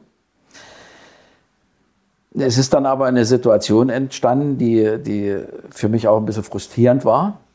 Nachdem wir das bei führenden Leuten dann zu entsprechendem Jahrestag überreichen durften, Was immer dazugehörte, oder? Es muss immer, eine, eine, Ja. eine, entweder Ja. werden Bänder durchgeschnitten Ja. oder Dinge überreicht. Es, äh, ne? Diese ganze Lametta-Geschichte war schon auch wichtig. Wobei, ich mache mich darüber so ein bisschen lustig, aber letztendlich ist das ja auch was, ähm, wir, wir gucken heute drauf aus einer Sicht, wir sind in der Konsumgesellschaft. Dinge, die wir einfach haben wollen, die kriegen wir einfach. Also es gibt es nicht, ne? ja, notfalls drucken wir das Geld. So. Und damals waren, waren, waren solche Sachen tatsächlich auch besondere Dinge. Ne? Also man hat sich, oder, oder haben die Leute das auch nicht ernst? Haben die das nicht Nein, das haben wir schon ernst genommen. Ne? Das, das haben wir schon sehr ernst genommen. Also ich, äh, weil, es, äh, also sagen wir mal so, erstens mal brauchte man wieder den Partner. Ja. Weil ich weiß zum Beispiel, dass wir zu einem Jahrestag des Ministeriums für Staatssicherheit, dem General Böhm, eine solche Kühl-5-Baugruppe überreicht haben. Als, als Team. Der Hintergrund war, dass natürlich das Partner waren, die uns manches Material, was auf anderem Wege nicht greifbar war, besorgt haben. Das heißt, auch da wieder so persönliche Kontakte sind wichtig und die Leute einzuladen und mit ihnen reden zu können und zu sagen, guck mal hier, das machen wir und gebt Die haben uns natürlich gleichermaßen parallel immer in Kontrolle gehabt, Ja. weil sie natürlich auch Wert darauf gelegt haben, dass möglichst wenig davon bekannt wird. Also waren wir Hochsicherheitsbereich gleichzeitig. Ah ja. Und die wussten immer, also wenn die in mein Büro gekommen sind und hinterher habe ich immer die Kritik gekriegt, habe ich gesagt, du hast ja wieder das Fach aufgelassen. Ne? Das haben die dir gesagt. Die haben zu dir gesagt, sie haben das Fach da auf und das dürfen sie nicht, oder wie? Naja, klar. Ach du Himmel. Naja, Ja, logisch. ich war ja klar, wenn- Geheimnisträger in ja, dem Falle. Ja, ja. Und das gibt es heute auch. Natürlich, na klar. Äh, war ja Geheimnisträger in dem Falle und es ging tatsächlich darum, dass äh, eine Reihe von Technologien und Materialien nicht frei verfügbar waren und äh, man sie ja irgendwo, wenn man was forschen wollte, besorgen muss. Ja. Und was eben nicht ging, wurde eben dann besorgt, woher auch immer. Sagen wir mal, einiges konnte die DDR ja selber produzieren. Ja. Aber um zum Beispiel Kupferleitbahnen druckfähig zu machen, brauchte man hochreines Kupfer. Ja. Nun war aber das Problem, dass in Freiberg hochreines Kupfer hergestellt wurde, aber in Mengen, die wir nicht gebrauchen konnten. Zu wenig. Zu viel. Zu viel. Wir haben doch im Grunde genommen nur. Gut, ihr braucht für die Leiterbahn braucht ihr jetzt hier keine, äh, keine Tonne Kupfer. Richtig? Genau. So. Aber wieso ist das ein Problem, wenn es zu viel ist? Der Preis. Die hätten euch gar nicht beliefert mit euren Kleckerwünschen. Genau. Ja. Okay. Also das sind so, sind so einfach auch, auch Ja. äh, Dinge, die, die eben dann einfach auch eine Rolle gespielt haben. Und diese Kupfer, diese, das sind dann kalthärtende Kupfer, Kupferleitpasten bei uns entwickelt worden in dem Institut. Äh, da stand nach der Wende dann äh, westliche Firmen Schlange, die das gerne genommen haben. Genau, also in, äh, aus dem, das ist ja auch ein klassisches Ding, klassisches Bild für die DDR, ähm, aus den wenigen vorhandenen Ressourcen das Maximum rauszuholen, zu gucken, Ja. ob es Abkürzungen gibt, zu gucken, ob es Wege Ja. gibt, irgendwie aus. Wie war so dein Eindruck? Also ist das wirklich dann das tägliche Leben gewesen, den Mangel zu verwalten? Oder hattet ihr eben, weil ihr ja auch eine herausragende Stellung da hattet, hattet ihr solche Probleme eher nicht? Also äh, wir hatten eher solche Probleme nicht. Aber den Mangel gab es natürlich. Den gab es auch an der Uni. Es stand die Frage, dass Günter Mittag nach Dresden kommen wollte, Der war damals was? der Verantwortliche für die Wirtschaft. Ja. Der war auch bis zum Ende, war der das. Der war bis zum Ende. Und einer derer, die auch äh, ja, durch manche Entscheidung manches Problem bereitet haben, dann also Schaden bereitet haben. Aber es stand die Frage, ihn zum Ehrendoktor der Universität zu machen. Und da gab es viele dagegen im Professorenkreis. Und Ehrendoktor kann ja nicht die Kreisleitung beschließen. Das muss ja durch die Wissenschaftsgremien durch. Aber der, der Spaß an der ganzen Sache war natürlich, dass der Rudi Vogt gesagt hat, Leute, was wollt ihr eigentlich? Wenn wir hier wollen, dass wir das Geld kriegen, um hier das Dach dicht zu machen, Dann muss er mal einen Doktortitel dann bekommen. einen Doktortitel So. geben. Das ist aber heute auch so. Ja, also, nein, aber ich meine, das sind so die, ne? Ich finde ich find weniger, ich finde auch weniger ähm, bemerkenswert, dass, dass, die, dass die Universität sowas macht, weil, wie du schon gesagt hast, das ist jetzt nicht unüblich, dass heute Leute Doktorwürden erreichen, die ne, äh, ganz klar dafür nicht geeignet, äh, äh, fachlich geeignet sind, aber dass auch jemand wie Günther Mittag, der in einem, Sta in einem Staat ja faktisch auch unwidersprochen oben an der Spitze steht, sich Ja. um sowas überhaupt, dass, dass da überhaupt sowas äh, eine, eine Rolle spielt. Ne, äh, Ich gehe mal jetzt davon aus, vielleicht hat er persönlich das überhaupt gar nicht wahrgenommen. Aber das Problem war, wenn so einer kam, Ja. dann hieß es vorher, dann kam vorher eine Kommission, die das vorbereitet haben, dann hieß es, was müssen wir jetzt alles in Ordnung bringen. Und da war nun wieder mein Rudi Vogt auch konsequent genug, dass er gesagt hat, das Schlagloch bleibt. Der muss das sehen. Der muss das sehen. Der muss am besten durchfahren und dann wird er sagen, Na? ist hier ein Aber das Schlagloch? Dach will ich repariert haben. Ja, ja, ja. Also ich saß jetzt mal äh, mit, mit solchen Worten. Und das war genauso, als Honecker damals kam. Wann kam Honecker? Äh, 78, 78, zum 150. Jahrestag der TU war er da. Da war ich gerade noch in der, FD, in der SED-Kreisleitung, habe das mit vorbereiten dürfen. Da war Honecker, war er da schon äh, Staatsratsvorsitzender? War, Staats, Okay. war Generalsekretär, Staatsratsvorsitzender. War natürlich Wahnsinnsaufwand, aber wir haben in der TU keine Straßenkanten gestrichen. Das wurde, wurde abgelehnt, war auch nicht, hat auch niemand darüber diskutiert. Also wir haben das auch nicht übertrieben. Wir haben jetzt das Problem der, der, der äh, Ressourcen und äh, ich sage jetzt mal die, die, die allgemeine Mangelwirtschaft. Du sagst, ihr habt jetzt Inhalt, also wenn, wenn ihr an euren Sachen gearbeitet habt, habt ihr natürlich höhere Priorität gehabt als viele andere und da sicherlich besseren Zugang.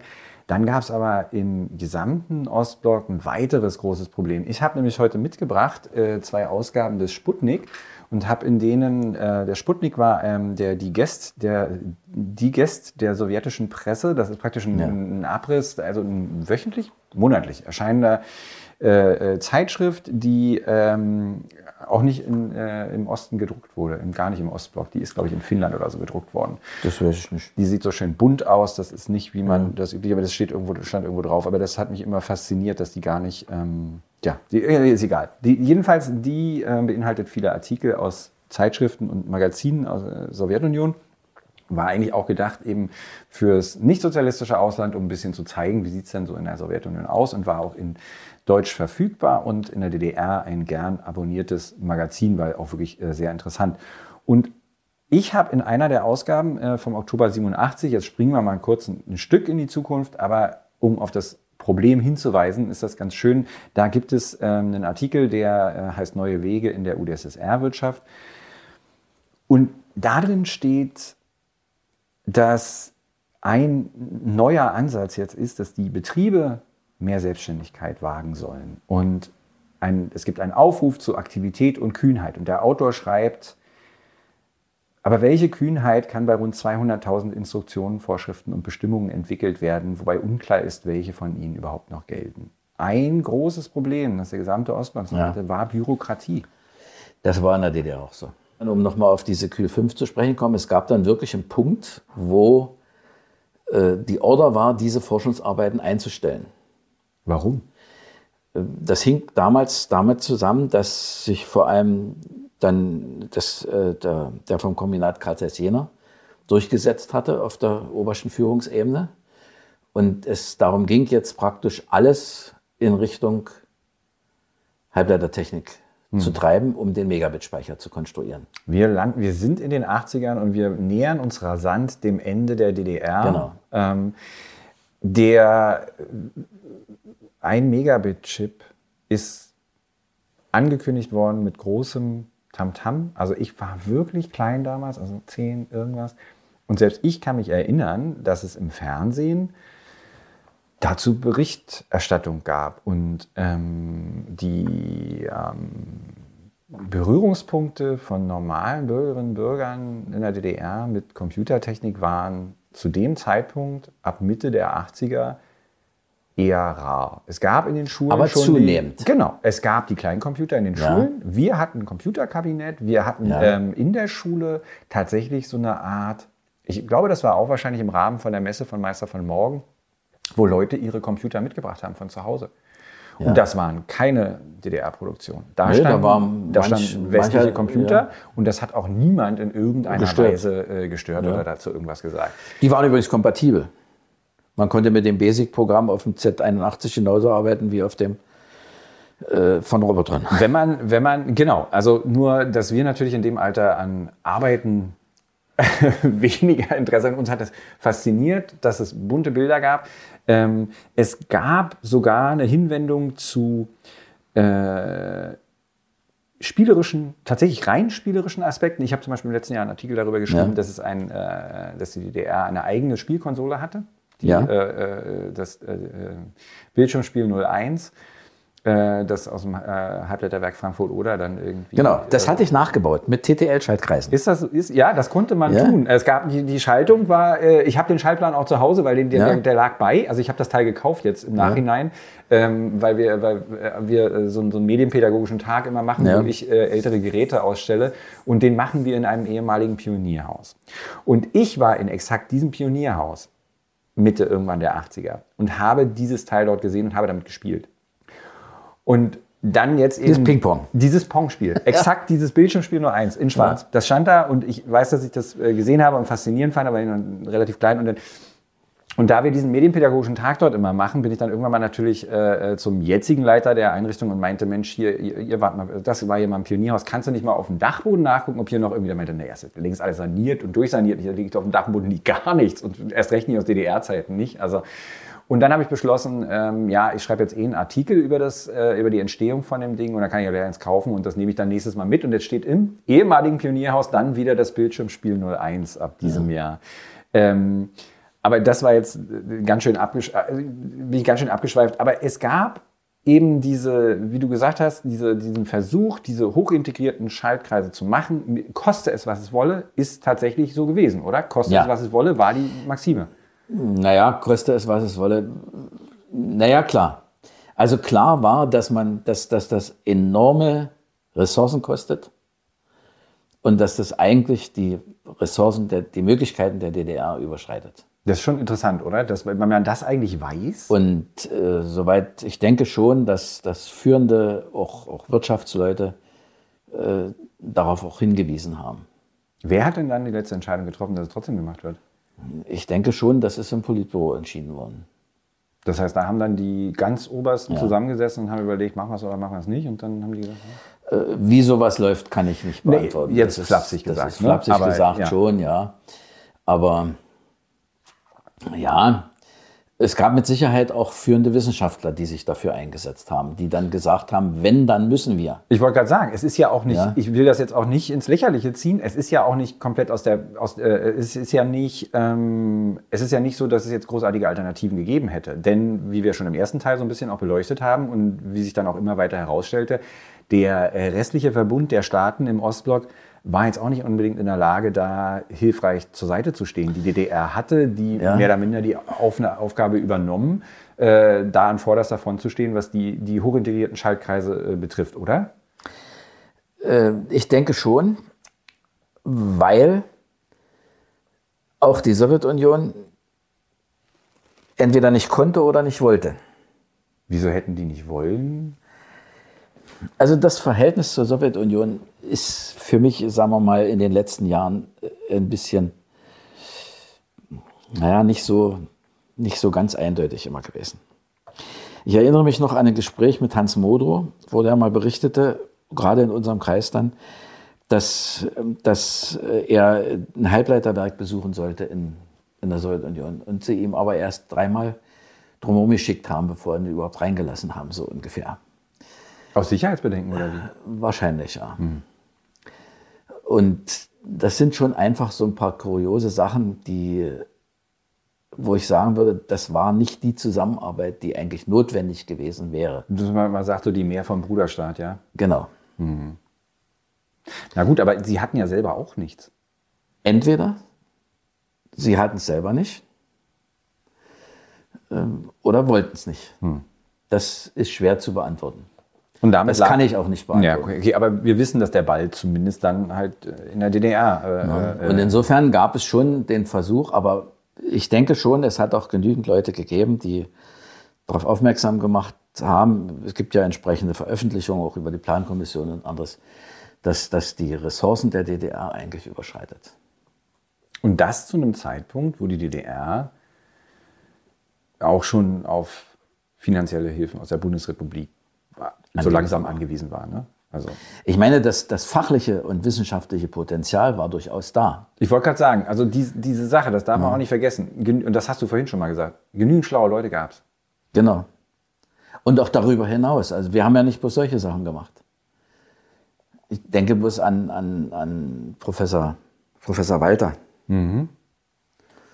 Der hat damals schon äh, geforscht an Infrarotmesstechnik. Bildgebende Verfahren. Und im Labor hatten wir den ersten 128-Bit Infrarotsensor an der Sektion gemacht. Das war Stand der Technik. Aber eben auch nicht die Möglichkeit, das in Massenproduktion zu fertigen. Was, und da stelle ich mal kurz eine Frage an den, also ich, sage, ich bin ja fern davon, in irgendeiner Weise wirtschaftswissenschaftlich äh, äh, kompetent zu sein, aber es gab, ich habe mal irgendwann eine Dokumentation gesehen über äh, die Karl Zeiss Werke, die die Kameras, Spiegelreflexkameras Ja. speziell im Osten äh, hergestellt haben. Und eine Aussage von den Leuten da war, wir hatten, dass sie, dass sie eine sehr, sehr, sehr große Fertigungstiefe hatten und die haben mussten. Sprich, wenn, also um das ein bisschen zu erläutern, wenn man für eine neue Kamera kleine Schräubchen brauchte, dann wurden die im eigenen Werk hergestellt. Ja. Dann wurden Maschinen extra dafür angefertigt oder aber Leute dahingesetzt. Und wenn es bedeutet, dass einer mit der Pfeile da sitzt und die bescheuerte Schraube schraubt, Ja. weil das anders nicht gegangen wäre. Was natürlich im, im, im westlichen Ausland vollkommen anders aussah. Für jedes Teil, was man ähm, sich ausdenken könnte, was dann im Endprodukt landet, hätte sich eine Zulieferfirma gefunden, die das in der entsprechenden Qualität anbietet. Und wenn die das nicht macht oder der Preis irgendwie nicht stimmt, dann nimmt man sich eine andere. Die Möglichkeit gab es nicht, oder? Ich denke schon, dass das, das Problem schon so war. Ja? Ja. Äh, klar äh, konnte man oder kann man in einem, in, einem, in, einem- in einem bestimmten Bereich vieles manuell dann fertigen. Aber um daraus dann Massenprodukte herzustellen, geht es nicht anders, als dass man technologische Ausrüstung kauft. Und ich weiß nicht, ich habe das zwar mal von innen gesehen, dann Ende der, der 80er Jahre, inwiefern das Halbleiterwerk in Dresden äh, mit was für Technologien das alles ausgestattet war. Sicher nicht nur mit DDR-Technologie. Das kann gar nicht sein. Es äh, gab am Ende, wie, wie, gesagt, wir gehen mit rasenden Schritten darauf hinzu, die, äh, Honecker, ähm, Honeckers Aussage, ähm, er hat die Werktätigen, wie man das so macht, beglückwünscht und hat gesagt, sein, äh, die, die, Leistung sei ein hervorragender Beitrag im Wettlauf mit der Zeit und ähm, die Arbeit sei ein überzeugender Beweis dafür, dass die DDR ihre Position als in, entwickeltes Industrieland behauptet. Der Chip ist tatsächlich, dieser 1 Megabit-Chip ist tatsächlich hergestellt worden, allerdings nicht in den Mengen, die es gebraucht hätte, um ihn in irgendeiner Form äh, übergreifend viel einzusetzen. Und er war zu dem Zeitpunkt auch nicht mit an der, an der Weltspitze. Also war kein Er war zu spät. Genau, er war zu spät, jetzt ja. sicherlich nicht Jahrzehnte zu spät, aber ja. nicht, er war jetzt nicht eine Sache, die, die, die absolut an der Spitze stand, wo man jetzt sagen könnte, okay, ist ja egal, ist die DDR, warum muss die jetzt das absolute Spitzenprodukt haben? Aber ein Aspekt wäre gewesen, dass man ihn dann hätte verkaufen können. Ja. Was so nicht. Was so nicht geht. Genau. Und wenn wir jetzt nochmal darauf zurückkommen, die DDR, winziges Land, 17 Millionen Leute, jetzt baue ich für jeden so einen Chip, dann bin ich immer noch erst 17 Millionen los. Die Projektion, die das Werk, wie du gerade gesagt hast, gebaut wurde, hatte, war, dass 100.000 von diesen Chips im Jahr in Erfurt, im, im Kombinat Mikroelektronik, 100.000 Chips im Jahr gefertigt werden. Das Was? war damals die Tagesmenge bei Toshiba in Japan. Ja. Ebenfalls zum, zum Ende der DDR-Rechentechnik hast du dir dann selber auch noch einen Computer gebaut. Also wie gesagt, ich hatte den großen Vorteil, dass durch die Zusammenarbeit und die, das gute Verhältnis zu, zu meinen Hochschullehrern äh, hatte ich vor allem über den Kurt Drescher die Möglichkeit, an Schaltkreise ranzukommen, die nicht so üblicherweise da waren. Äh, übrigens nicht nur ich, muss man auch dazu sagen, wir haben auch als also die FDJ-Organisation der Sektion hat damals auch äh, viel direkt durch Halbleiterwerk und durch andere, so wenn Studententreffen waren, so wie so eine Börse gemacht und dort konnte man Schaltkreise erwerben zu billigen Preisen. Äh, das hat auch funktioniert. Also einfach was Überproduktion war, dass das bereitgestellt wurde und dann auf die Art und Weise vertrieben wurde. Und ich hatte aber ein paar Exoten hier drin. Hier ist zum Beispiel einer der letzten Schaltkreise, die in, in, äh, in Sömmerda gemacht wurden, ich glaube Sömmerda war das, ja, äh, das ist hier ein Grafikprozessor. Also der Rechner sieht aus, muss ich mal sagen, wie ein normaler Heimcomputer aussehen würde. Äh, Aber alles handgestrickt hier. Integriert, äh, alles in einem Gerät integriert, vorne eine Tastatur, hinten geht er so ein bisschen ja. hoch äh, ist größer, als man das jetzt von einem normalen Heimcomputer vielleicht erwarten würde. Und drinnen sehen wir einen großen, natürlich wie damals üblich, einen großen Teil des Platzes nimmt ein Netzteil ein. Äh, es gibt einen kleinen äh, Speaker und dann gibt es ein, äh, das würde man Breadboard nennen, ne? also so ein, so ein Board, auf dem man ähm, selbst Sachen verkabeln kann. Und da hast du mit etlichen Kupferleitungen, die ähm, halb, also die kleinen Chips da selbst verdrahtet. Das ist, ist das. Und, was, was ist das für, für, eine, für eine Einheit, die oben drauf sitzt? Was macht ja, die? 2164, äh, das ist das Schieberegister. Das ist die, die, die für, für, die, für, fürs Video.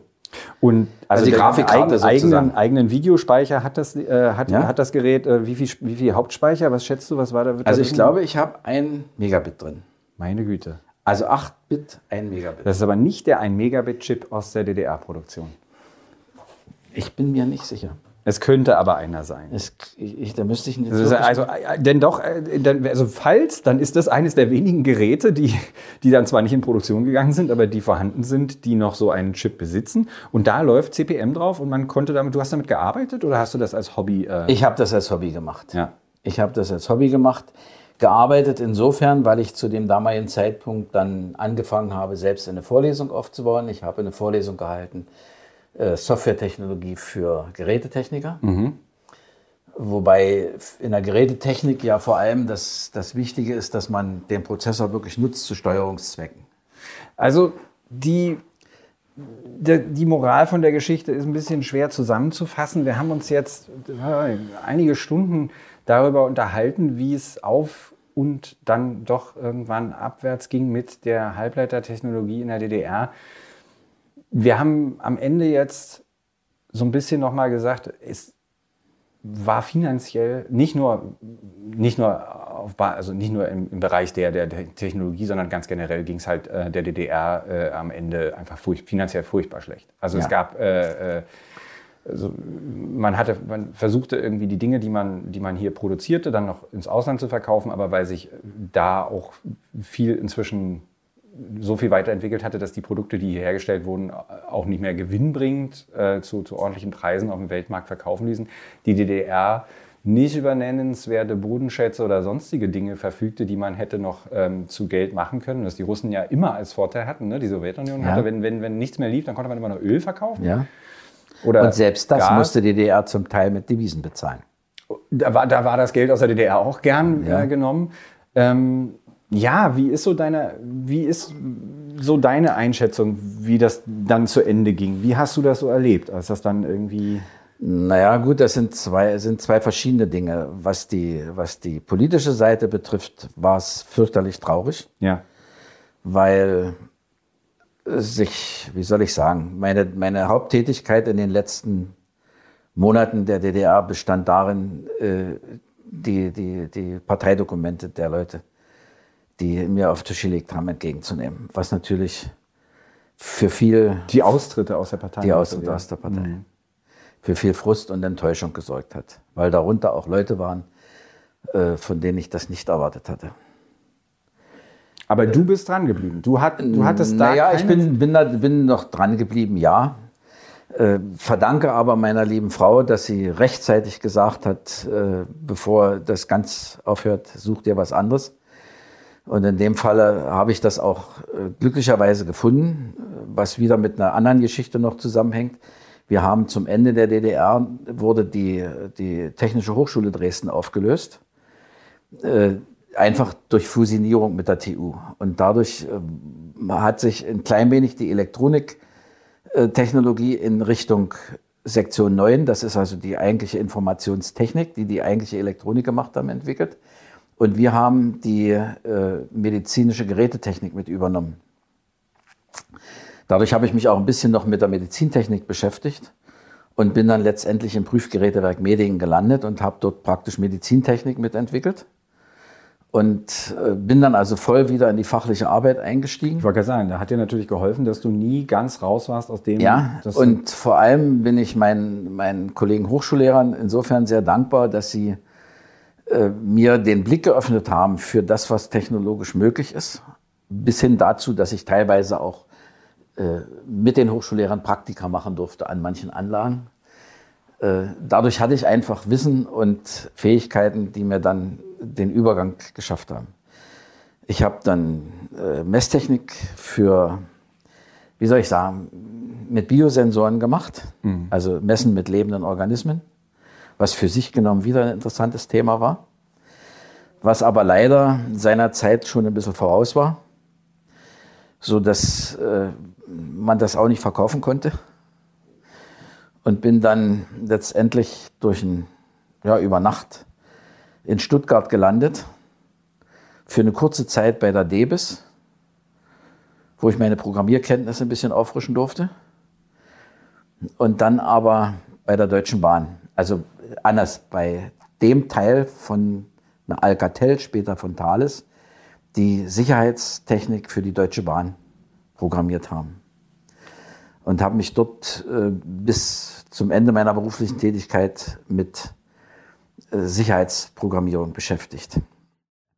Wir danken Dr. Frank Riechert, dass er uns Rede und Antwort gestanden hat und uns einen Einblick in die Entwicklung der DDR-Halbleiterindustrie gegeben hat.